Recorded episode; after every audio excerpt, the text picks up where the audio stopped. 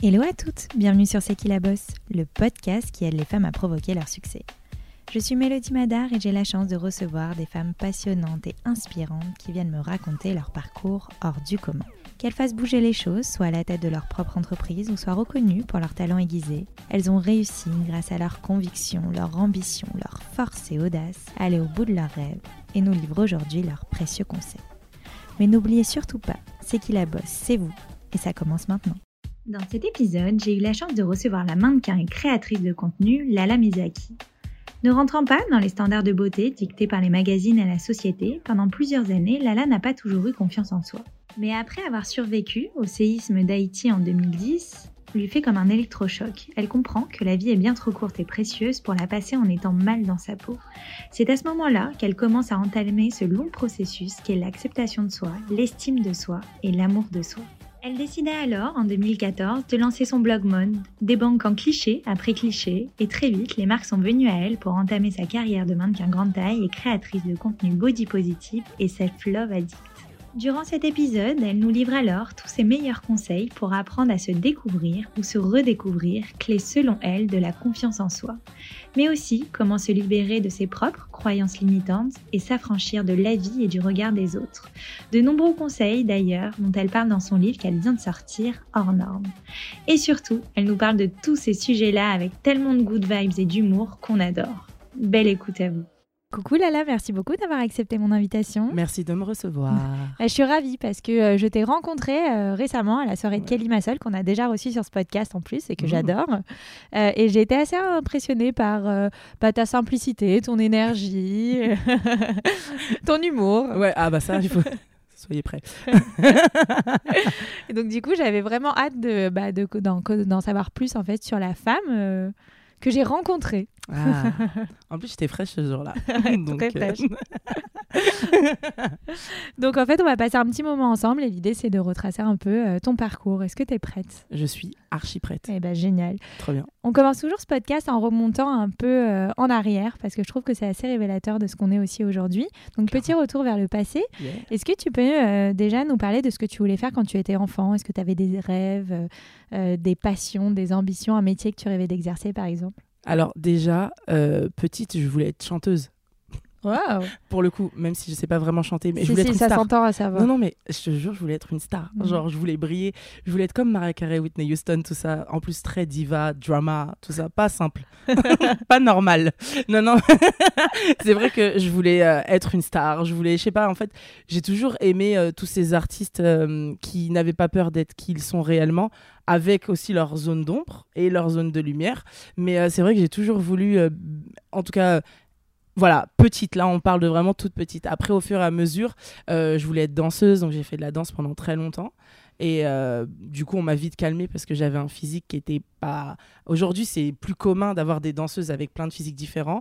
À l'époque, il fallait se fondre derrière un artiste et c'est vrai qu'on me voyait un peu trop puisque j'avais une morphologie qui était différente des autres femmes qui m'entouraient. Mais voilà, je voulais être, euh, je voulais être danseuse pro. Du coup, on m'a calmée. Après, je voulais faire maquilleuse. Après, je voulais faire euh, tout, plein de trucs, styliste. en tout cas, tout ce qui est, tout ce qui touche à l'art. Donc. Et après, justement, est-ce que tu as fait des études? Ça a été quoi ton parcours euh? Est-ce que tu as eh ben, suivi un peu tes rêves et tes ambitions et eh ben, Ce qui est très drôle, c'est que donc à la base, je viens de Nantes, donc une petite ville, enfin une petite grande ville quand même, et donc de province. Et en fait, je voulais faire une école de make-up. Et euh, la seule école de make-up gratuite à Nantes, bah, il fallait avoir les meilleurs dossiers. Et, euh, en gros, si enfin, sachant que c'est Nantes et toute son agglomération pour cette école-là. Donc en gros, si tu n'as pas 18 ou 20 de moyenne, bah, tu peux pas y accéder. Et c'est vrai que ma mère n'avait pas forcément les moyens de me payer du coup une école payante. Et euh, donc du coup, bah, je l'ai pas fait. Et je me rappelle la conseillère d'orientation en troisième qui me dit, mais tu sais, tu parles beaucoup, tu devrais faire vendeuse. J'avais envie de mourir quand elle m'a dit ça. Et, et du coup, j'étais frustrée parce que c'est pas ce que je voulais faire. Mmh. Et j'ai été euh, faire euh, ça là. J'étais pas heureuse. J'étais pas heureuse. Déjà, il fallait que je me mette en, en costume cintré parce que c'était à l'époque quand même, euh, il y a très très longtemps. J'avais du mal à faire des calculs tellement je suis âgée. Non, je rigole. je plaisante. Non, non, mais. Et en fait, c'est vrai que j'étais extrêmement frustrée de pas faire un métier dans lequel je m'épanouissais, et juste parce qu'il fallait rentrer dans le moule. Et en plus, à l'époque, quand tu apprenais la vente, il fallait t'habiller comme une vendeuse. Donc une vendeuse, c'est-à-dire avec une jupe, une chemise et une veste de tailleur. Tellement pas moi. Et euh, j'étais très très malheureuse. Et euh, j'ai demandé, euh, donc je voulais faire de la danse pour le coup, Mhm. mais pareil, ça, ça fonctionnait pas euh, de par mon physique, on va dire atypique. Et à la suite de ça, bah, j'ai décidé de faire mode. Et du coup, j'ai été dans une école et, et pareil, j'étais pas, j'étais heureuse de faire ce métier-là, mais en même temps, on m'y décourageait en me disant mais ça sert à rien de faire des vêtements pour fait pour toi à la rigueur. Moi, j'étais là genre je veux faire des vêtements grande taille. Oui, voilà, j'ai plein de rêves, plein de trucs. On me disait ouais, calme-toi. et euh, voilà, donc euh, c'est vrai qu'aujourd'hui, j'ai une belle revanche. Belle revanche parce qu'aujourd'hui, je travaille avec les meilleures meilleures marques de maquillage. J'ai fait des collections pour les femmes rondes. Enfin, du coup, euh, belle revanche euh, dans la vie. Je suis très contente finalement de ne pas avoir lâché mes rêves. Et justement, là, avec le recul, euh, qu'est-ce que tu dirais à Lala de 15 ans si tu devais euh, lui parler aujourd'hui? Alors, on m'a toujours appelé la petite teigne. Eh ben, je dirais ne change rien. Parce que finalement, ce côté revanchard un peu, euh, genre, ah, vous voulez pas? Je, suis quelqu'un, en fait, quand on me dit non, euh, bah, comme les enfants, en fait, il n'y a pas de non, ça n'existe pas. Et je crois même que quand tu me dis non, j'ai encore plus envie d'y aller et de me battre. Et, euh, je dirais euh, à ma petite Lala que tu as bien fait de jamais lâcher l'affaire et de ne pas écouter les gens. Finalement, mes rêves, c'était mes rêves, pas ceux des autres.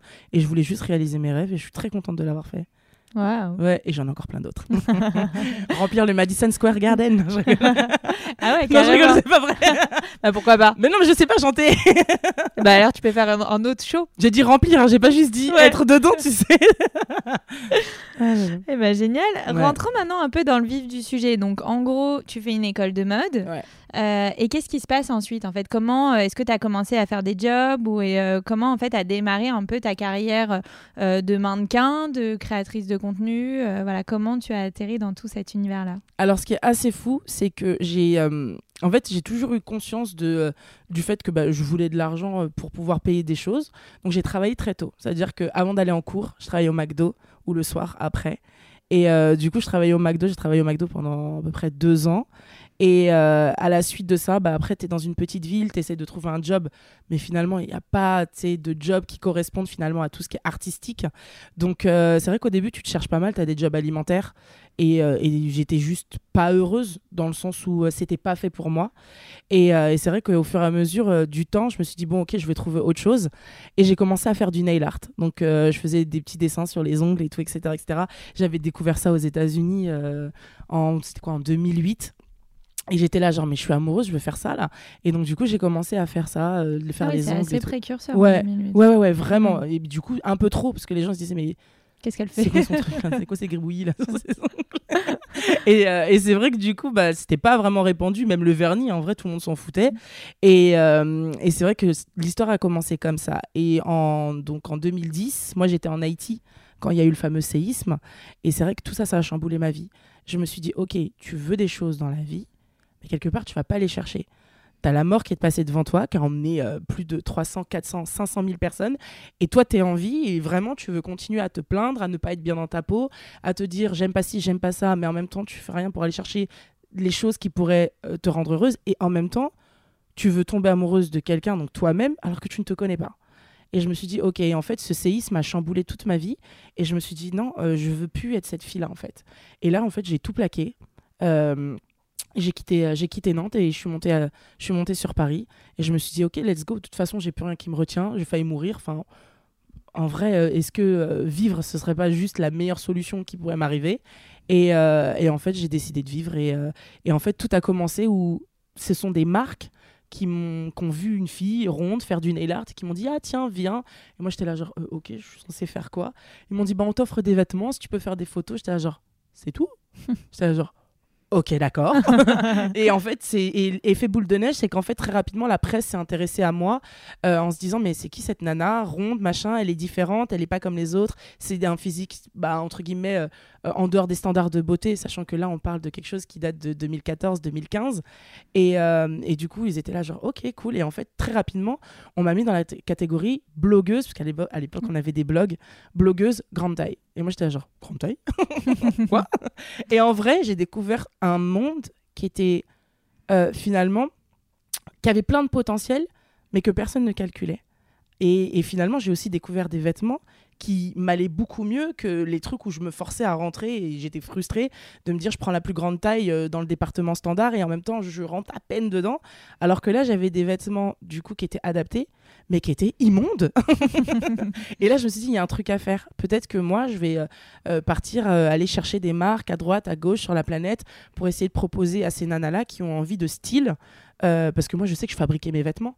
Ou alors, bah, après, tu faisais comme tout le monde, tu prends une robe noire toute simple et après, tu l'accessoirises à mort mm. avec un sac de ouf, des chaussures de ouf, des boucles d'oreilles, des colliers. Parce qu'en vrai, il n'y a que ça qui nous permettait de pouvoir nous habiller à l'époque. Alors qu'aujourd'hui, on a beaucoup plus de choix.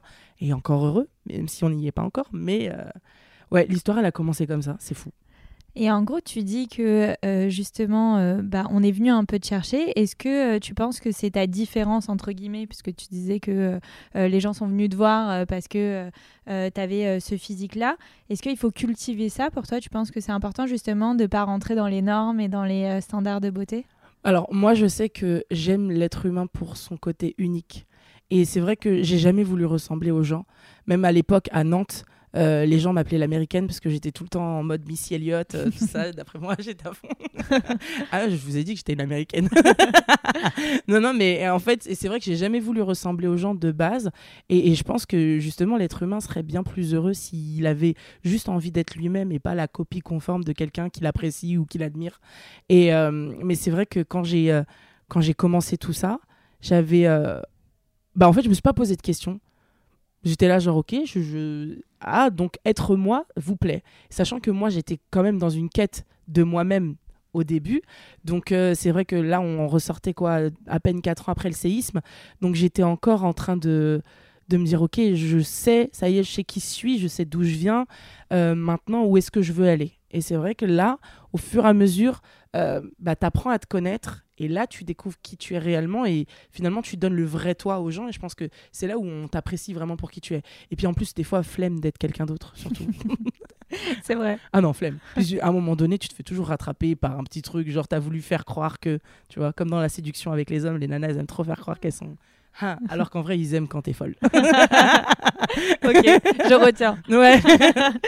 Euh, justement, tu parlais bah, de, de, ce déclic un peu qu'a eu le, séisme sur, euh, sur euh, toi et sur ta vie. Est-ce que avant ça, tu as toujours eu confiance en toi? Ah non. Avant le séisme, j'étais donc la fille qui pleure devant son miroir toute la journée, la fille qui ne s'aime pas, la fille qui pour, enfin, pour moi, j'étais pas intelligente, pas assez bien, pas assez aimée, pas assez, pas assez. Euh, je me trouvais pas belle. J'avais conscience que les gens me disaient Ah, mais t'es jolie, t'es jolie, mais je me trouvais pas belle en fait. Et, et, je me trouvais. Non, je me trouvais immonde. Je me regardais dans le miroir et dès que je me regardais, je pleurais. Et euh, on va dire que la seule partie que j'acceptais de me, c'était là. Et puis après, dès qu'il fallait s'attarder à regarder en bas, c'était impossible pour moi.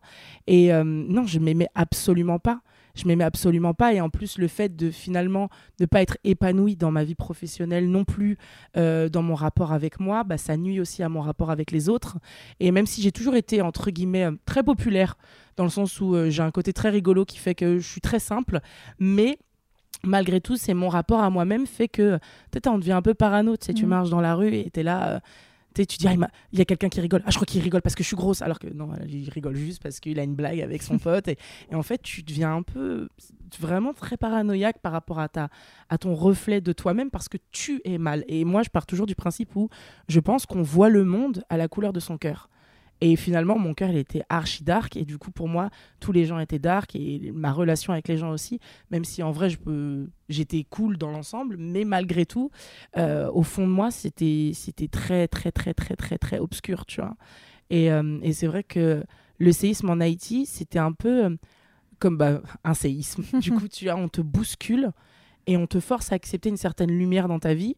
Et tu te dis, ok, mais cette lumière, au début, elle est un peu brutale parce que accepter la lumière, c'est accepter aussi que la lumière, se reflète sur toi dans le miroir. Tu te vois vraiment tel que tu es, avec, euh, bah, euh, entre guillemets, certains défauts que la société veut te dire que c'est genre trop laid, trop moche et tout. Et tu les as sur toi et tu fais comment Et c'est vrai qu'au début, c'est vraiment bah, comme quand tu rencontres quelqu'un et euh, tu as le coup de foudre mais tu as aussi après l'amour. Le véritable amour, c'est celui que tu apprends au fur et à mesure à aimer aussi, des fois, des petits aspects de personnalité, de trucs, de machin, bah, des petites vergetures, des petites. Euh, de la cellulite, des choses comme mm. ça, qui font partie de toi et de ton histoire. Et finalement, en fait, tout va bien. Et ce, ce, séisme, il a vraiment été l'élément déclencheur à OK, je me connais pas en fait, je sais même pas qui je suis. En plus, je suis issu du métissage, etc., etc. Donc même en termes de, de, de moi, ma personne, mm. d'où je viens, c'est très compliqué. Et en fait, j'ai été, euh, je me suis un peu recroquevillée sur moi-même et je me suis dit, ok, qui je suis? Pourquoi j'ai ce corps? D'où vient ce corps? Quelles sont mes origines? Ok, par rapport à mes origines, quel physique ont mes ancêtres? Et ce qui fait aujourd'hui qui je suis? Mon histoire, pourquoi j'ai cette cicatrice? Pourquoi j'ai cette vergeture? Pourquoi ceci? Pourquoi cela? Et en fait, une fois que tu comprends, tu décryptes tout, ben en fait, tu sais qui tu es. Et là, une fois que tu sais qui tu es, tu en fait différemment ta personne. Alors que quand tu sais pas, tu es là genre non, on m'a dit que ça c'était dégueulasse. Non, on m'a dit que ça c'était pas bien. Non, on m'a dit que non, personne t'a rien dit. Tu reprends, tu fais un reset, tu reprends un zéro et tu dis OK, qui je suis aujourd'hui et qui j'ai envie de devenir en fait. c'est ce qu'on appelle un peu les croyances limitantes, c'est-à-dire ah, que ce que la société ou ton éducation, mais aussi ce que tu t'imposes un peu à toi-même. Mais euh. vraiment, c'est-à-dire et en plus le pire c'est même pas ça, c'est que il y a ce que tu t'imposes à toi-même de par euh, l'éducation, les médias, ce qui t'entoure, ton environnement, et puis après il y a les boulets du passé ceux de tes parents, de tes grands-parents, arrière-grands-parents. Moi, je dis souvent, alors entre l'œuf ou la poule, on ne sait pas qui est venu en premier, mais souvent, tu as souvent une maman, par exemple, hein, qui, elle, a souffert de sa propre mère, qui lui disait non, attention, t'es grosse, t'es grosse, t'es grosse. Donc, qui, du coup, refourgue ça à sa fille, genre non, mais attention, parce qu'elle veut tellement pas que sa fille mm. souffre de la manière dont elle a souffert, donc elle pense l'épargner. Et donc du coup, la mère, la, la grand-mère a vécu la même chose de sa mère, de sa mère, donc qui a commencé On ne sait pas, mais c'est ce truc que tu transmets, et souvent même mes lectrices me disent, moi je me sens bien avec mes rondeurs. Mais du coup, j'ai du mal à faire accepter à ma famille que, en fait, moi je suis celle qui va bien, en fait, qui mm. ne souffre pas de ça, mais par contre, je souffre de leur oppression. Et c'est vrai que c'est souvent ça, le truc, c'est que tu as c'est ces pensées limitantes des fois que tes parents t'ont transmises parce que eux-mêmes on leur a transmis, transmis, transmis, transmis.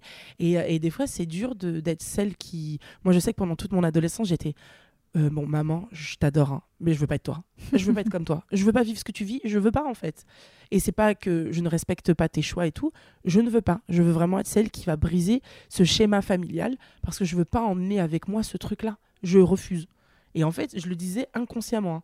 C'est-à-dire que moi-même, aujourd'hui, je me dis, ah ouais, purée, en fait, c'était deep pour une ado de dire, euh, je vais briser les chaînes et tout, machin, et c'est pour ça que je l'ai mis dans mon livre. Mais c'était là, genre, euh, c'est une phrase que je répétais constamment. Et finalement, dans mon inconscient, sans savoir. Mais pourtant, je le répétais tout le temps. Donc, euh, je regrette pas de l'avoir fait pour le coup. Et c'est quoi ta définition de la beauté? Il n'y en a pas. Enfin, ouais, en fait, alors c'est un peu. La beauté, c'est, ça veut rien dire. C'est comme si là tu me disais c'est quoi la définition de dinosaure? C'est en fait c'est un mot qu'on a ou ta propre euh, définition. Ma propre définition de la beauté. Dans ce cas-là, euh, c'est un peu des, ça fait un peu pitié, mais c'est celle du cœur. Non, vraiment. C'est-à-dire que pour moi, la beauté, c'est vraiment celle qu'on a à l'intérieur qui se reflète à l'extérieur. Tu sais, souvent, il y a des gens qui euh, ne rentrent pas dans les standards de beauté, mais dont tout le monde est attiré. Et il y a plein de gens qui disent, ouais, je comprends pas pourquoi euh, elle, tout le monde la trouve belle, ou lui, tout le monde le trouve beau, ou machin, nanana, tu vois. Et en fait, c'est parce que justement, des fois, c'est bien au-delà que juste se dire je rentre dans les standards de beauté. Ou comme des fois, tu peux attirer euh, une personne alors qu'à la base, la personne va dire c'est pas du tout mon style. Mais pour autant, tu l'attires, même physiquement, alors que tu, entre guillemets, n'es pas du tout dans son style parce que tu dégages quelque chose. Parce que pour moi, c'est la beauté, pour moi, c'est une lumière, c'est une énergie. Et c'est quelque chose que tu dégages que tu n'arrives pas à expliquer. Et c'est bien au-delà de juste. Euh, de juste l'apparence physique. Ouais, l'apparence physique. Et, euh, et, pour moi, c'est vraiment quelque chose que tu emmènes avec toi. C'est une énergie qui, qui, qui fait que finalement, peu importe la vie, peu importe l'âge que tu prendras et les transformations physiques que tu, qui vont opérer finalement et qui sont tout à fait normales, ben ça changera rien en fait. Les gens te trouveront toujours aussi beau, aussi belle parce que justement c'est cette beauté qui, qui, est inexplicable. Pour moi, c'est la beauté, c'est vraiment une énergie euh, qui se dégage de l'humain et euh, et d'ailleurs, souvent, je sais pas si ça te fait ça, mais quand tu rencontres quelqu'un, tu peux la trouver belle, tu apprends à la connaître, finalement, tu n'apprécies pas trop la personne, et d'un seul coup, tu la trouves moche. tu dis, euh, et inversement. Euh, j'aime pas du tout. et inversement, il y a des gens qui, dans ton, dans ton conditionnement, mm. euh, finalement, de standards de beauté, parce qu'on en a quand même un peu, même si, même moi, des fois, j'ai certains conditionnements. Et puis après, il y a les goûts et les couleurs. Il y a des choses que tu apprécies plus et apprécies moins. Mais il y a des personnes comme ça, au prime abord, je vais dire, oh, pas mon style. Et puis après, tu découvres et tu te dis Ah, Mm, mon style en fait. Grave mon style. Et justement, je trouve qu'en matière bah, de confiance en soi, d'acceptation de soi, d'estime de soi, etc., je suis face à une, une bosse hein, quand même. Euh, tu viens de euh, sortir un livre qui Ouais. s'appelle Hors norme et qui raconte justement comment euh, tu peux te libérer euh, des codes, des dictats de la société et comment bah, finalement on s'accepte. Euh, T'en parles aussi beaucoup sur ta chaîne euh, YouTube. Euh, j'ai regardé pas mal de vidéos avec euh, les blablabla de Lala, donc j'ai kiffé. Euh, d'ailleurs. Comment, enfin, quel conseil tu donnerais justement bah, pour booster un peu sa confiance en soi? Alors, comme je l'ai dit tout à l'heure, euh, déjà, pour booster sa confiance en soi, il faut tomber amoureux de soi-même. Donc déjà, on apprend à se connaître. Et euh, je pense que c'est important de passer du temps avec soi. Tu sais, on a tendance à toujours vouloir sauver le monde, toujours vouloir aider les autres, et c'est très bien.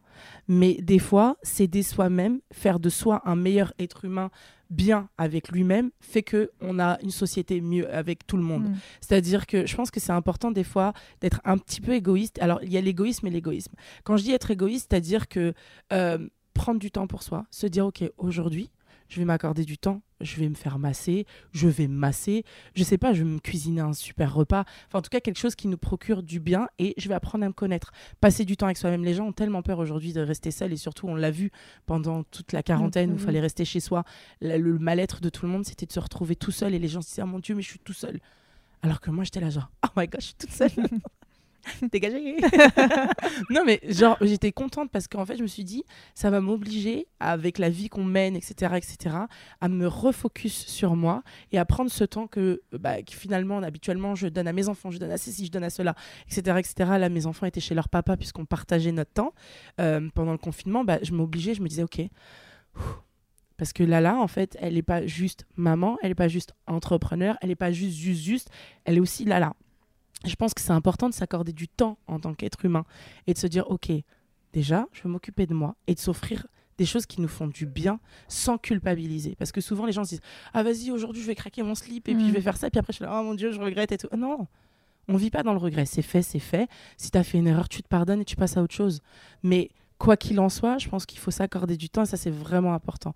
Et puis après, apprendre à se connaître, c'est c'est le secret de tout en fait. C'est pour moi, c'est un peu euh, réussir un gâteau, faut avoir la bonne recette. Bah là, c'est pareil. Qui es-tu? D'où viens-tu? Pourquoi as-tu ce corps? Parce que finalement, on déteste nos corps, mais des fois, aujourd'hui, euh, finalement, moi, si je n'avais pas su d'où venait mon corps, j'aurais pas. su- Enfin, je connaissais mes origines, mais le fait d'aller rechercher, etc., de voir que, par exemple, en Prusse orientale, j'ai fait même un test ADN pour voir mon ADN, Ah ouais. et j'ai vu que la grande majeure partie de mon corps, même si c'est pas ce qui se voit, je suis prussienne. et du coup, donc de par ma grand-mère, et quand je vois les morphologies, bah, évidemment, ce sont des femmes qui sont très grandes, qui sont pas forcément rondes, Mm. mais qui, pour la taille 42-44, c'est la taille standard, Mm. tu vois. Et donc, c'est vrai qu'automatiquement, une fois que tu comprends ça, tu comprends aussi que l'absence d'un père, je me suis réfugiée dans la nourriture pendant mon enfance. En fait, tu comprends. Moi, je voulais, ce que j'essaye en tout cas de faire chaque jour sur les réseaux et que les- je veux que les gens comprennent, c'est que une nana ronde n'est pas forcément une nana qui est dans son canapé toute la journée à bouffer des chips. Bien sûr. Une nana skinny, mince, n'est pas une nana qui est toute la journée dans les toilettes en train de se faire vomir. En fait, il faut arrêter automatiquement. Et c'est vrai qu'aujourd'hui, quand on voit la grossophobie tellement importante sur les réseaux sociaux, et je trouve que ça a régressé, je trouvais qu'on avait pris, euh, enfin, c'était mieux. Mm. Et là, depuis le retour du Covid, etc., et puis de cette trend de notre chère amie Kim Kardashian, qui a décidé de, de devenir ultra skinny, de... bah oui, mais du coup, dans l'inconscient des gens, en fait, on repart dans une traîne très 2000, très Paris Hilton, et on, on- finalement, j'ai l'impression qu'on nous met toutes de côté ce côté body positif que les gens ont utilisé à des fins commerciales et à fond, du coup, les ballons jusqu'à ils nous ont saoulés. non, mais clairement, même moi, j'en avais marre. J'étais genre, Ah, ils font chier avec leur body positif. Alors que moi-même, en vrai, si je dois me catégoriser, je me mets dedans. Mais je me considère quand même plus love activiste dans le sens où body, on en revient toujours au même point. C'est vas-y, accepte ton corps, accepte ton corps. Mais si dans ton esprit, ça va pas, mais il va rien se passer dehors en fait. Il y a aussi le body neutrality, c'est-à-dire que euh, euh, le body positivisme, c'est euh, vraiment d'aimer son corps, et puis le body neutrality, c'est juste de enfin, de d'accepter de vivre Ah bah, dans avec. ce cas-là, je mais ça, je connaissais même pas. Ça, sans pour autant l'aimer, en fait. Ouais. mais en juste plus, de, de l'accepter, quoi. il est là. mais parlons bien. tu n'aimes pas ton corps tous les jours. Ouais. Même moi, Euh, C'est-à-dire que je suis passée du stade de la fille qui ne s'aimait pas devant le miroir et qui pleurait et qui aujourd'hui se regarde en se disant oh genre j'ai besoin de personne je peux me grailler toute seule enfin tu vois.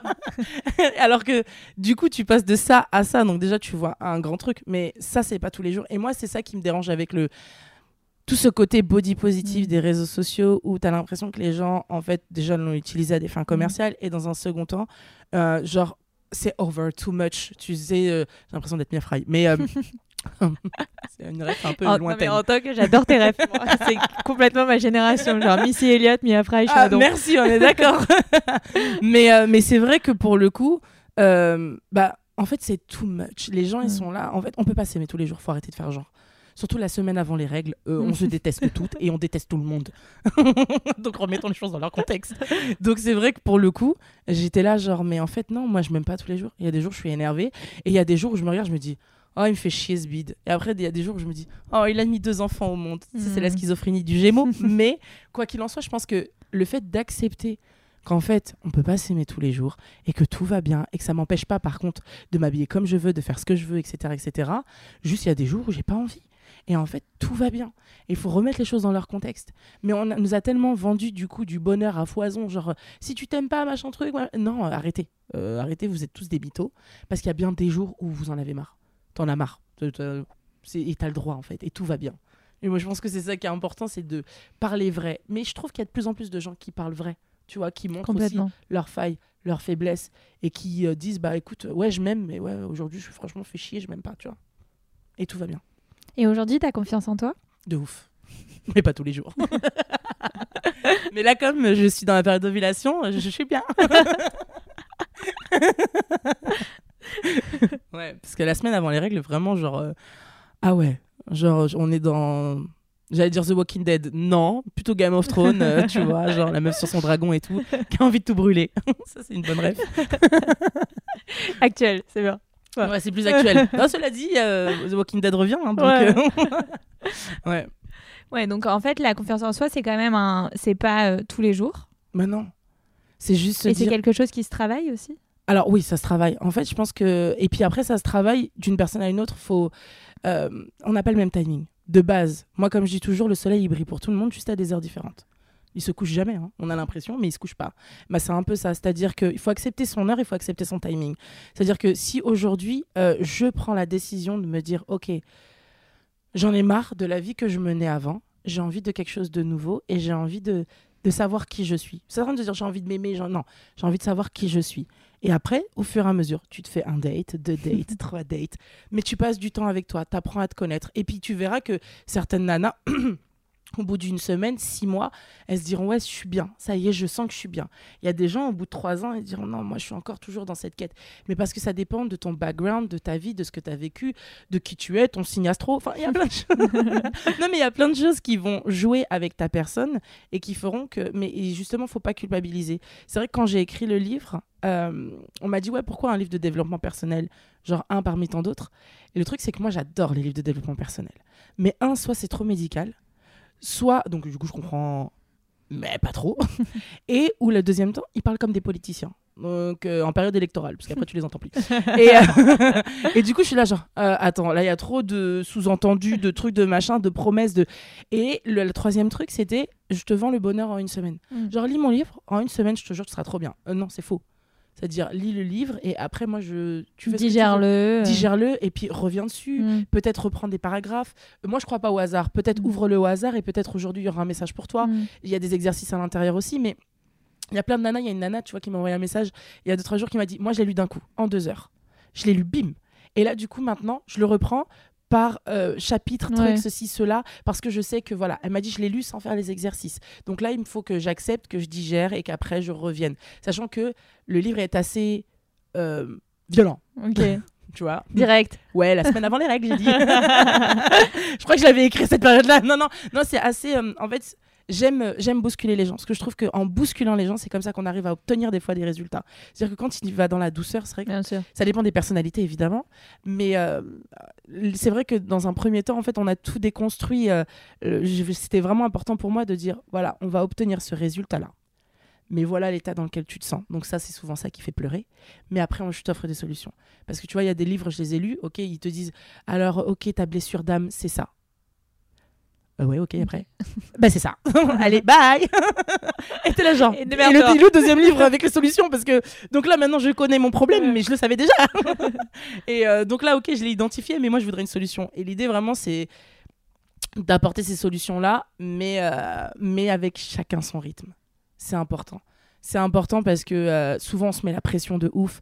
Tu sais, c'est comme quand tu as quelqu'un à côté de toi, tu fais la course. Il n'y a pas de course dans l'acceptation de soi. C'est qui tu es toi et, euh, et en vrai, tout repose entre tes mains. Parce que souvent les gens se disent oui, euh, j'ai peur du lâcher prise, j'ai peur d'y aller. Mais le lâcher prise, c'est ouvrir une, et une porte pardon, et passer d'un- d'une pièce à une autre. Il n'y a personne qui t'y oblige, mais en même temps, il n'y a personne qui t'y qui t'y empêche. C'est toi, tu décides d'y aller. Et si un matin tu dis ok, go, j'y vais, bah tu vas. Et ta journée sera peut-être pareille. Et c'est au fur et à mesure. Et c'est dans la durée, dans la persévérance que voilà. Moi, je me suis pas réveillée un jour en me disant waouh, I'm a badass. Euh, non, pas du tout. hein. le jour où j'ai eu mon électrochoc, je me suis regardée, je me suis dit putain, je suis vraiment dégueulasse. Le jour suivant, archi dégueulasse, très très dégueulasse. Et tu as des mots extrêmement violents envers toi-même. Et je pense que déjà, ça aussi, les mots qu'on emploie de manière générale, Tu crois, y crois au pouvoir des mots? Ah mon dieu, my gosh, de ouf. Mais tu sais que même moi, je m'autodiscipline. C'est-à-dire que des fois, par exemple, euh, genre, euh, je sais pas, tout con. Voilà, dernièrement, j'ai eu une conversation avec une pote à moi. Et je lui dis, on parlait des relations amoureuses. Et je lui dis, j'ai peur. Et je dis, non, j'ai pas peur. Non, j'ai pas peur. Je retire. J'ai pas peur. Mais j'ai un peu peur, mais j'ai pas peur. Tu sais, t'étais là, genre, t'essaies de lui expliquer quelque chose et en même temps, t'essayes de faire très attention aux mots que tu emploies. Et euh, oui, je crois vraiment, euh, tu sais, quand les gens disent, ouais, le mauvais œil, ceci, cela. Je le dis souvent, mais on est énergie. Les mots sont une énergie qu'on envoie aux gens. Parce que souvent, les gens, tu sais, enfin, moi, je dis qu'on est tous sorciers. Alors, les gens, ils imaginent une sorcière avec une verrue sur le nez, un chapeau pointu et un balai. Non, Halloween, c'est terminé. Mais euh, je dis juste que quand on est sorcier, c'est-à-dire une énergie. On, peut transmettre une énergie. Une parole bienveillante peut transformer la journée de quelqu'un. C'est comme répéter à un enfant T'es nul, t'es nul, t'es nul, t'es nul. Ben, au bout d'un mois, il pense qu'il est nul. Au bout de six mois, il est en dépression, en fait. Parce Mhm. qu'il se dit Mais je suis nul. C'est-à-dire que là, c'est même plus penser qu'il est nul parce que tu lui as dit, c'est que tu as réussi à lui inculquer le fait qu'il est nul. Donc, il en est convaincu. Et, euh, je pense que le pouvoir des mots est extrêmement important. Et, euh, et c'est comme le mot si. Le si, c'est une probabilité. Non, si tu veux quelque chose, voilà, il n'y a pas de si. Et c'est vrai, même moi, c'est des choses que j'essaie de m'imposer dans ma vie tous les jours. Mais en même temps, euh, des fois, tu es là, genre, attends, oulala, ça fait mal à la tête. Mais c'est une discipline. Et je pense que les mots sont importants. Juste toi, le matin, tu te réveilles. Et juste d'entendre quelqu'un qui te dit t'es belle, bah, je pense que ça fait du bien. Et au fur et à mesure de l'entendre, tu y crois. Même si t'as pas confiance en toi. Et ben, si tu veux détruire quelqu'un, ne faites pas ça, sinon vous irez en enfer. Je vous souhaite la diarrhée à vie. Vous avez compris. Mais tu peux détruire quelqu'un. non, mais tu peux détruire Ouais. quelqu'un. C'est-à-dire que tu peux avoir ce pouvoir aussi de faire du mal à quelqu'un en, lui, en le dévalorisant. Souvent, on le voit, tu- par exemple, même des fois dans des relations de couple qui sont qui, qui finalement échouent parce que bah, ils ne se boostent pas. Mm. Genre, ouais, t'es nulle, ah, mais t'es grosse, t'es grosse. J'ai plein de lectrices qui m'envoient des messages où leur compagnon leur dit, ah, mais t'es grosse, t'étais pas grosse quand je t'ai connue, t'es grosse, t'es grosse, et du coup, t'es moche, t'es moche. Et à la fin, ils me disent, mais je suis dégueulasse là, là. Je leur dis, mais qui a dit ça? En fait, sur l'échelle de Richter, c'est quoi la base? De se dire, oui, t'es beau, t'es moche En fait, ça veut rien dire. Alors, peut-être que dans ses yeux, tu ne lui procures plus rien, mais c'est que tu n'as plus rien à faire dans ses yeux, en fait. C'est tout. Puisque finalement, c'est lui et son propre mal-être d'avoir peur d'être gros. Mais ça, c'est son problème, c'est pas le tien. Est-ce que toi, t'es bien avec toi-même? Bon, des fois, la réponse, c'est non. Mm. Mais quand la réponse c'est oui, je dis, mais en fait, pourquoi tu restes dans la vie de quelqu'un dont, tu sais, dans, les, dans ses yeux, il te voit plus, euh, ça sert à rien. Et je pense que la puissance des mots, parce que c'est très important, et la puissance aussi des gens qui nous entourent. Dans la confiance en soi, il y a euh, évidemment de euh, l'acceptation de soi, de l'amour de soi. Il y a aussi un peu d'affirmation de soi, c'est-à-dire sa relation aussi avec les autres. Ouais. Euh, comment tu arrives, enfin, tu es également très suivi sur les réseaux. Euh, tu as à peu près de 140 000 followers sur Insta, euh, 40 000 ou 30 000 sur euh, YouTube. Euh, comment tu arrives à faire face euh, euh, au regard des autres, euh, à la critique euh, Parce que forcément, on sait que des haters Ouais. euh, se baladent un peu partout. Et ben, ce qui est très drôle, c'est que j'en ai pas tant que ça. J'ai toujours été euh, très choquée d'ailleurs. Euh, alors, est-ce que. Alors, en vrai, non, si je dois comparer aux autres, parce que j'allais dire, est-ce que c'est moi ma perception de dire j'en ai pas tant que ça? Mais euh, parce que je m'en fous. Mais euh, non, en vrai, quand je dois comparer aux autres, en vrai, j'en ai pas tant que ça. Après, je pense que les gens aussi. moi, j'ai une grande bouche. très très grande. ça veut dire que, enfin, voilà, si tu m'envoies des trucs suspects, je t'affiche, j'en ai rien à foutre, clairement. Et, et, en plus, en général, je te lâche pas. J'ai dit que j'étais une teigne. mais, mais après, moi, je sais que je suis pour l'éducation. Souvent, on me dit, là, là, tu ne devrais pas répondre. Moi, j'adore répondre. Parce que je pars du principe où si je ne dis rien, ils continueront. Souvent, les gens disent, ouais, mais l'ignorance, c'est la meilleure des machins. Bah oui, mais en même temps, non. C'est-à-dire que quelque part, euh, moi, ça je donne un exemple. Un jour, il y avait un gars euh, qui m'avait dit Ouais, t'es dégueulasse, etc. etc. Euh, je peux dire un gros mot ou pas Ouais, vas-y. Même pas, je te baise. Elle a pas attendu. Hein. il était là. et non, ce que sur le moi, tu sais, ça coule tout seul et je me suis dit Attends, je demande d'abord là, là, quand même. et, et du coup, il me dit ça. Et en fait, à ce moment-là, bah, tu sais, j'étais là, genre euh, enfin, ok, mais moi non plus. J'ai vu ta photo de profil. Euh, et en fait, à ce moment-là, j'ai du coup euh, posté le message en story et j'ai dit voilà, je le fais pas parce que j'ai envie de lui donner de l'attention ou quoi. Je veux le faire parce qu'il faut que vous compreniez que des gens ça s'éduque et que regardez à quel point ça glisse sur moi. Et en fait, j'ai posté donc le commentaire et je lui ai dit tu sais, en vrai de vrai, si on veut tous s'arrêter les uns sur les autres, on peut tous se terminer. Donc je m'arrête sur ta photo de profil et tu finis en dépression. Mais je ne le ferai pas. Par contre, ce que moi j'aimerais t'expliquer, c'est que là, en fait, l'impact que tu peux avoir dans la vie de quelqu'un, c'est-à-dire que là, par exemple, tu m'envoies ce message. Je suis dans un jour où je vais pas très bien pour X ou Y raison. J'ai un cumul de plein de choses dans ma vie. Et donc à ce moment-là, je vais pas bien. Tu m'envoies ce message. Je prends ma voiture et je décide d'aller euh, quelque part faire une course j'ai tellement la tête ailleurs et tu m'as tellement détruite sur le message que tu viens de me faire que là, donc, je renverse une famille euh, au passage piéton. Et il s'avère que tu reçois un coup de fil et ce sont des gens de ta famille qui étaient sur le passage piéton et qui, du coup, que j'ai renversé. Qui est le meurtrier? Est-ce que c'est toi ou est-ce que c'est moi, en fait? Est-ce que moi, je serais pas juste un dommage collatéral finalement et tu es le meurtrier? Et j'ai en fait, vous vous rendez pas compte de l'impact. Eh ben, tu sais quoi? Le mec m'a répondu et m'a présenté des excuses en ah off. Et je me suis dit, bah tu vois, en fait, pour moi, ça c'est de l'éducation. Dans le sens où je me vois pas ne rien dire et faire comme si de rien n'était, parce que moi j'ai cette force de pouvoir euh, faire comme si de rien n'était, mais la nana qui a pas cette force-là, bah en fait je préfère éduquer ce mec et je me dis, bah au moins il recommencera jamais. Et je pense que c'est important. Euh, alors après, je me dis, bon voilà, plus mon audience grandira, plus j'en aurai en termes de probabilité, c'est voilà, peut-être que je pourrais pas répondre à tout le monde, mais en tout cas quand j'ai ce jour-là, enfin voilà, c'est comme un jour on m'a traité de patate j'ai fait tout un truc rigolo autour de ça. Je dis mais c'est trop bon les patates. En fait, en vrai, on adore les frites, on adore les chips, on adore les patates, euh, toutes les patates, même les patates douces. tu vois? Donc en vrai, tu me traites de patates, ça, c'est un compliment. Tout le monde aime les patates. Tu m'aurais dit genre navet. Tout le monde n'aime pas les navets, mais tout le monde aime les patates. Mais tu vois, moi je préfère en rire et, euh, et je me dis j'aime trop répondre aux gens parce qu'en fait pour moi ça fait partie de l'éducation. J'ai deux enfants, bah pour moi c'est comme si là j'avais un troisième gosse qu'il fallait éduquer. Et comment tu fais justement pour que ça coule un peu euh, sur toi les, le regard des autres et les remarques des autres? Euh, alors déjà, je pense que de base, c'est dans ma personnalité d'avoir un côté très je m'en foutiste. Maintenant, dans un second temps, j'ai compris avec le temps que euh, peu importe qui tu es, et même si demain, soi-disant, tu atteins ton objectif physique idéal, il y aura toujours des gens pour parler sur toi. Regarde, aujourd'hui, tout le monde voudrait le corps de Kylie Jenner, tout ça, tout ça elle a quand même des haters, elle a quand même mm. des gens qui la critiquent, elle a quand même donc quoi qu'il en soit, ça veut dire que même si toi tu pars du principe où tu veux le même corps que Beyoncé, c'est pareil, il y aura toujours des gens pour parler. Donc en fait, pars du principe où tout le monde parle. Au lieu de te dire que personne parle et quand on parle, ça fait mal, mm. dis-toi que tout le monde parle et puis bah, du coup, ça changera rien à la fin de la journée, tout le monde parle. Non, mais en vrai, c'est ça. Et puis, comme je l'ai dit tout à l'heure, les gens voient le monde à leur propre image, à, leur, à la couleur de leur cœur. Donc finalement, c'est toi qui as un problème, c'est pas moi. Et moi, franchement, souvent, je leur dis, quand en story, il y a des gens qui me disent, ouais, machin, c'est cela. J'ai franchement, j'ai envie de vous faire des câlins, vous me faites de la peine, en fait. Et euh, enfin, une fois, il y a une nana qui m'a dit, ouais, profite pour l'instant, tu fais la belle, tu as des gros seins et tout, etc. On verra dans 20 ans quand tu mourras d'un cancer. Et je lui ai dit, mais en fait, dans 20 ans, tu vas mourir d'un cancer toi parce que c'est toi qui vas mal. Moi, aujourd'hui, je vais très bien. Et en plus de ça, je suis sûre que tu as manqué de câlins dans ton enfance. c'est pour ça que les deux te perturbent là. et je lui ai dit, franchement, tu seras en face de moi, je te ferai un câlin. Je dis, parce que pour le coup, tu mets même pas de photo de toi sur ton truc, il y a que des lapins. Donc ça veut dire que tu t'assumes pas. Ça veut dire que tu es mal. Et tu veux me refourguer ton mal-être? Viens, je t'aide si tu veux, mais ne me mêle pas dans tes histoires, laisse-moi tranquille. Et tu vois, moi je pars du principe où c'est vrai que voilà, moi je m'en amuse. Et en plus, moi tu me donnes, moi je suis quelqu'un, tu me donnes une piète, une miette, pardon. Ah, je te reconstitue une baguette et on est là, on rigole jusqu'à fatiguer. Ma passion dans la vie. Donc, euh, donc voilà. Après, c'est pas pour autant que ça fait plaisir mais ils sont là, bah on fait avec. Mais moi, je suis pour l'éducation. Je suis pas pour le, le fait de faire comme s'ils n'existaient pas.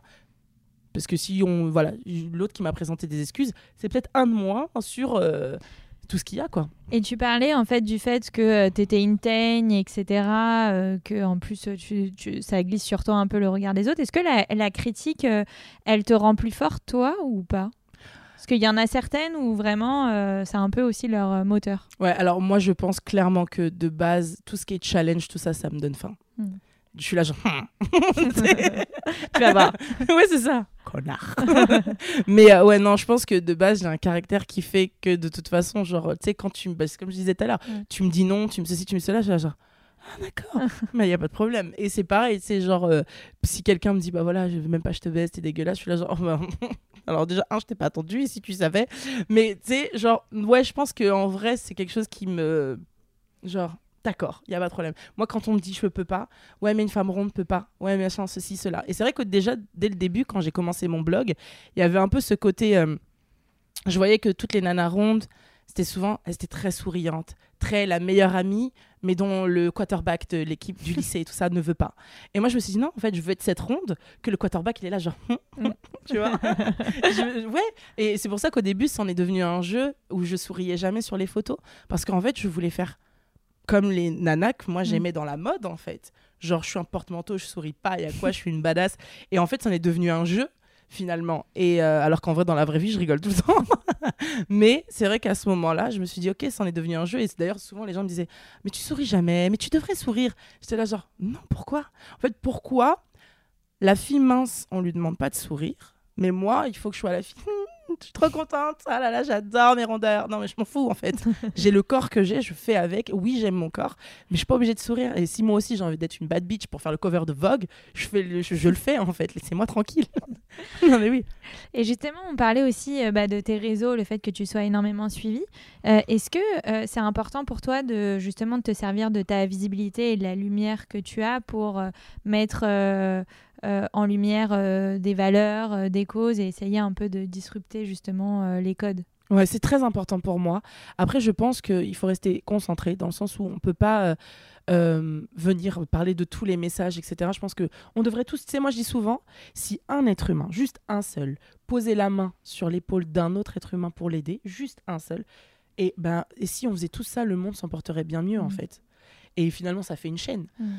Là, le truc, c'est que moi, je me dis, ok, aujourd'hui, mon histoire, mon vécu, je veux le partager. C'est-à-dire que, dans, par exemple, dans ce livre, j'ai donc de 0 à 36 ans, et même, je pense, même dans d'autres incarnations. Mais en tout cas, j'ai tout regroupé dedans. J'ai l'impression d'avoir bouclé une boucle. Ça veut pas dire que c'est l'heure de mourir. Mais je dis juste que, en tout cas, mon message, la chose que je devais passer et transmettre, elle est faite. Et c'est vrai que euh, quand tu, tu, tu grandis, t'évolues dans un monde où on ne te reconnaît pas, on ne veut pas de toi, on te dit que tu n'es pas ce qu'il faut, que ce n'est pas bon, ton corps, ton truc, t'es là genre... euh, c'est vrai que tu te cherches. Et le jour où tu te trouves, j'avais vraiment envie de transmettre ça. C'est important pour moi de transmettre... Bah, alors, une vérité, la mienne. Parce que la vérité, ça n'existe pas. Mais une vérité qui est la mienne. Et si cette vérité peut aider des hommes et des femmes et des enfants, parce que pour moi, les enfants sont très importants étant donné que j'en ai deux, à se sentir mieux dans leur peau et à être réellement qui ils sont, bah franchement, j'ai tout gagné en fait. Et même si j'ai touché qu'une personne, c'est suffisant. Parce que, bah, je, voilà, enfin, comme j'ai dit, j'ai deux enfants. C'est vrai que moi-même, j'essaie de les éduquer de manière à ce que bah, ils apprécient leur personne. Je vis pas de rêve par procuration. Je ne veux pas faire d'eux des petits mini lala, mini. Non, c'est juste soyez qui vous êtes. Et, euh, et c'est important pour moi qu'ils aient de vraies valeurs. Et je, et je le vois souvent à l'école quand ma fille elle rentre et qu'elle me dit des choses. Elle me dit oui, bah, l'année dernière elle avait une copine du coup à l'école. Elle me dit oui, elle est en surpoids. J'essaie tous les jours de l'aider et de la réconforter et de lui expliquer. ça me fait trop rire. Elle me dit je lui explique que ça ne veut rien dire, le corps, ça. J'étais mort de rire. Mais même des fois, je reçois des notes vocales de nana qui pleurent Mm. et souvent j'avais fait plein de stories comme ça où on entend ma fille qui dit mais maman pourquoi elle s'aime pas? Pourquoi elle n'aime pas son corps? De toute façon, elle a deux jambes, elle a deux bras, elle, elle- elle a toutes ses fonctions. J'étais là, genre, oh mon Dieu, elle a 10 ans, pourquoi elle parle comme ça? Non, c'est trop drôle et c'est trop Ouais. mignon. Et en même temps, tu dis, ok, c'est bon, je... on est bien. Et en même temps, tu peux pas gérer les enfants des autres. Donc, c'est déjà arrivé que ma fille rentre à l'école et qu'elle me dise, maman, ils ont dit que j'avais les yeux comme ça, donc euh, en me faisant le Mm. signe des, yeux- des yeux bridés. Et je lui dis, et? Elle me dit Bah. Je dis Non, mais parce qu'en vrai, ils sont bridés, en fait. Enfin, tu sais, je vais pas te. Voilà. Et elle me dit euh, Ah oui, c'est vrai. Je dis Bah, et t'as répondu quoi? Elle me dit Bah, rien. J'ai dit Écoute, s'ils te redisent, t'as les yeux comme ça. Donc, les yeux bridés, bah, tu leur fais des yeux ronds et tu lui dis Bah, toi, t'as les yeux comme ça. Et voilà, c'est un fait. c'est tout. Et fin de l'histoire. C'est comme quand les gens disent Ouais, t'es grosse. Je suis là, genre. Et Je m'en fous, en fait. Oui, je suis pas mince. Ouais. Enfin, à un moment donné. Mais parce qu'en fait, les gens en ont fait un truc genre grosse insulte. Enfin, non. Et puis tu veux m'appeler ronde, euh, curve, truc. Enfin, je m'en fous, en fait. J'ai le corps que j'ai, je fais une taille 48 et fin de l'histoire. et euh, enfin, à un moment donné, le soir, je me couche et je vais très bien. Donc, euh, il y a aussi le fait que je pense qu'en tant qu'humain, on doit se conditionner à ne pas tout mal prendre. Et, euh, et justement se dire, ça glisse. Hmm. M'en fous. Complètement. Ouais, tu payes pas mes factures. Et justement, tu parlais un peu de ta vie de maman. Comment tu arrives à gérer tous ces aspects-là de ta vie, ta vie, ton ambition, Oh gosh. ta carrière? C'est le bordel? Euh, non, ça s'appelle de la gymnastique euh, mentale. Euh, ouais, non, c'est alors c'est faisable. Franchement, n'importe qui peut le faire. Vraiment, parce que sachant qu'à la base, je suis quelqu'un qui s'organise dans le chaos, je suis très désorganisée. Donc, j'ai appris à m'organiser avec des agendas, des trucs, plein de choses pour m'aider, parce que vraiment, à la base, moi, waouh. Et c'est. alors, franchement, c'est dur. Je dirais pas qu'à certains moments, je suis pas en train de craquer et genre, je me dis, oh my god, j'en peux plus, je suis au bout du rouleau.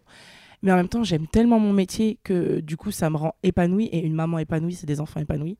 Mes enfants, euh, enfin là, tout à l'heure, mon fils, il me disait Allez, va au travail. J'étais là, genre quoi? Il me dit Va au travail. J'étais là, genre, mais pourquoi tu dis ça? Parce qu'il était trop content d'avoir la nounou, il est amoureux d'elle. Enfin, tu vois, il a 3 ans. enfin, voilà quoi, tu vois. Donc, euh, je, c'est de la, de- alors, c'est vrai que c'est de la gymnastique parce que les voyages et trucs, faut s'organiser et tout. Euh, mais, euh, mais voilà, je suis accompagnée, je suis bien accompagnée. J'ai des amis autour de moi incroyables.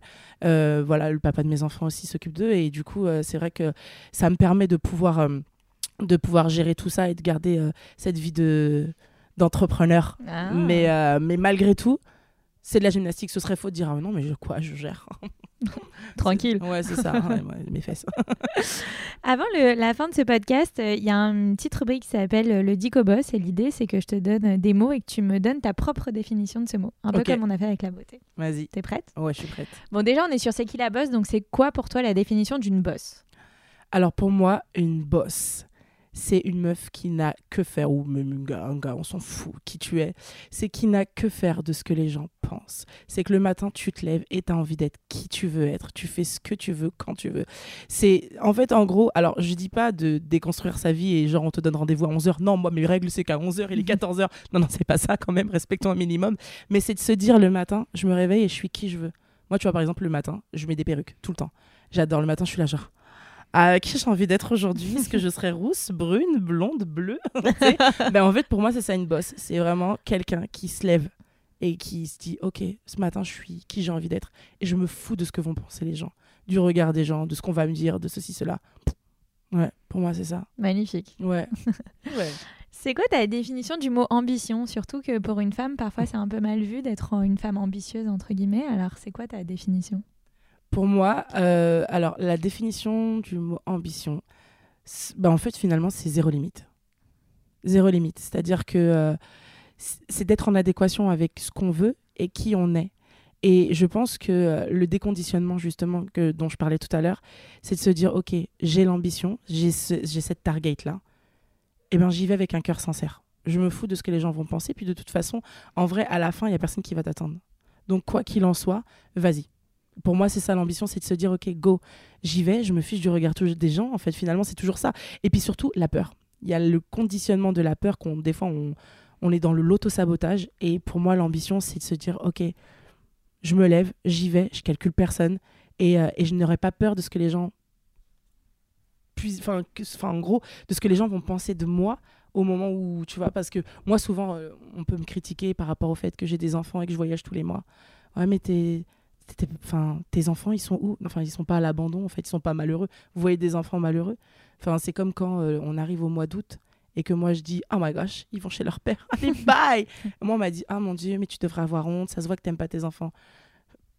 Une autre personne pourrait très mal le prendre. Je regarde mes enfants, je les vois tellement heureux, je suis là genre ok d'accord. Et est-ce que tu es une femme ambitieuse, justement? De ouf. ah, moi, j'ai pas zéro limite. C'est-à-dire que j'ai mes objectifs. On les comprend, on les comprend pas. Ça, c'est votre problème. Moi, je suis une femme très ambitieuse. Et le problème, c'est qu'on assimile l'ambition à des fois à écraser les autres ou aller à l'encontre de ses propres principes. Non, pas du tout.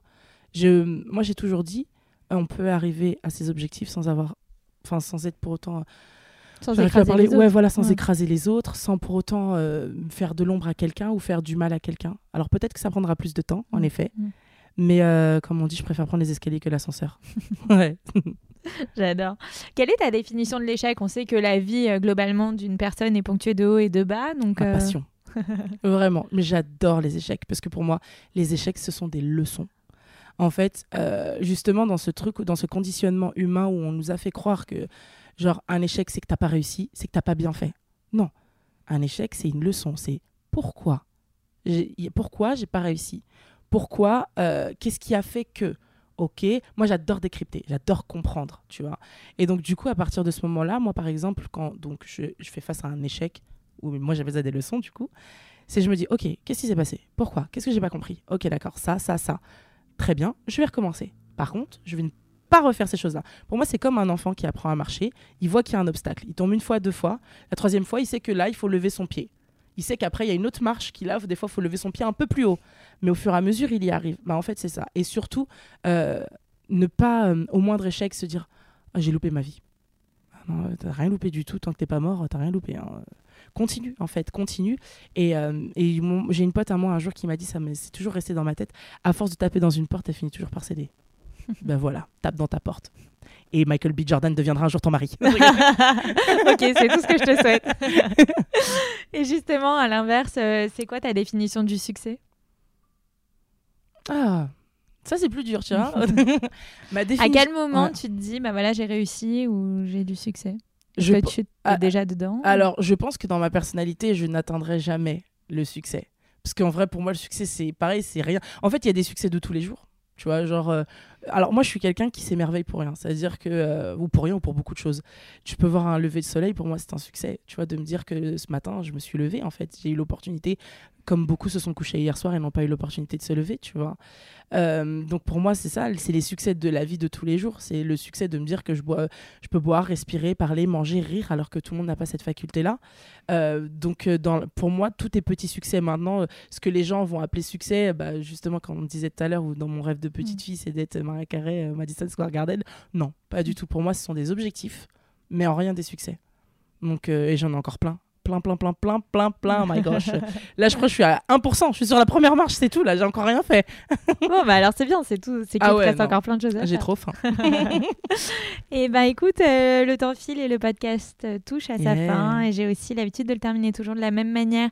Est-ce que tu as un dernier conseil, euh, une citation, un mantra, quelque chose qui t'anime au quotidien et que tu aimerais nous partager pour le mot de la fin? Euh, alors oui, euh, j'ai une phrase que j'aime répéter et que j'ai mis aussi à la fin de mon livre. C'est euh, on sait quand la vie commence, on ne sait jamais quand elle s'arrête. Donc viens entre les deux, on écrit une histoire magnifique. Ouais. Ouais, c'est important pour moi. En fait, on oublie souvent de vivre l'instant présent. On va souvent penser au mal qu'on nous a fait ou aux choses un peu horribles qu'on a vécues dans notre enfance. Du coup, on se dit dans le futur qu'on veut absolument pas que ça se reproduise et finalement, on ne vit jamais l'instant présent. Sauf que c'est le seul moment qui on arrive, on peut saisir, c'est là tout de suite maintenant. Et je pense qu'il faut savoir profiter de bah, l'instant que je passe avec toi euh, ou les instants qu'on pourra passer après avec d'autres personnes qu'on aime, mais le vivre à fond et l'apprécier à sa juste valeur. Et pas juste se dire euh, ok c'était cool mais je m'en fous. Bah, Enfin non en fait. euh, je, si, je suis sûre que si tu donnais l'opportunité à pas mal de personnes qui sont plus sur cette terre aujourd'hui, je te donne 5 minutes, ah, elles reviendront direct. Donc, euh, donc vraiment, je pense qu'il faut savoir profiter de l'instant présent et de se dire, euh, en fait, on est les magiciens de notre propre vie, tu vois. Et moi, souvent, comme je dis, hein, l'univers, il est vaste, nos possibilités aussi. Donc, euh, qu'est-ce qui t'empêche de te dire, ok, aujourd'hui, j'ai envie de sauter en parachute? Bah, va booker ton truc en parachute. C'est tout, en fait. Et après, il y a d'autres rêves, hein, parce que ça, c'est le seul truc qui m'est venu là, tout de suite. mais, mais ouais, non, vraiment, c'est voilà, c'est cette phrase que j'aime que j'aime utiliser. Et Mm. bah canon. Merci. On va se terminer sur ces belles paroles. Trop Merci bien. beaucoup Lala pour ton temps précieux et surtout tes précieux conseils. Merci à toi aussi. Franchement, j'ai kiffé. Bah, trop moi bien. aussi j'ai trop kiffé.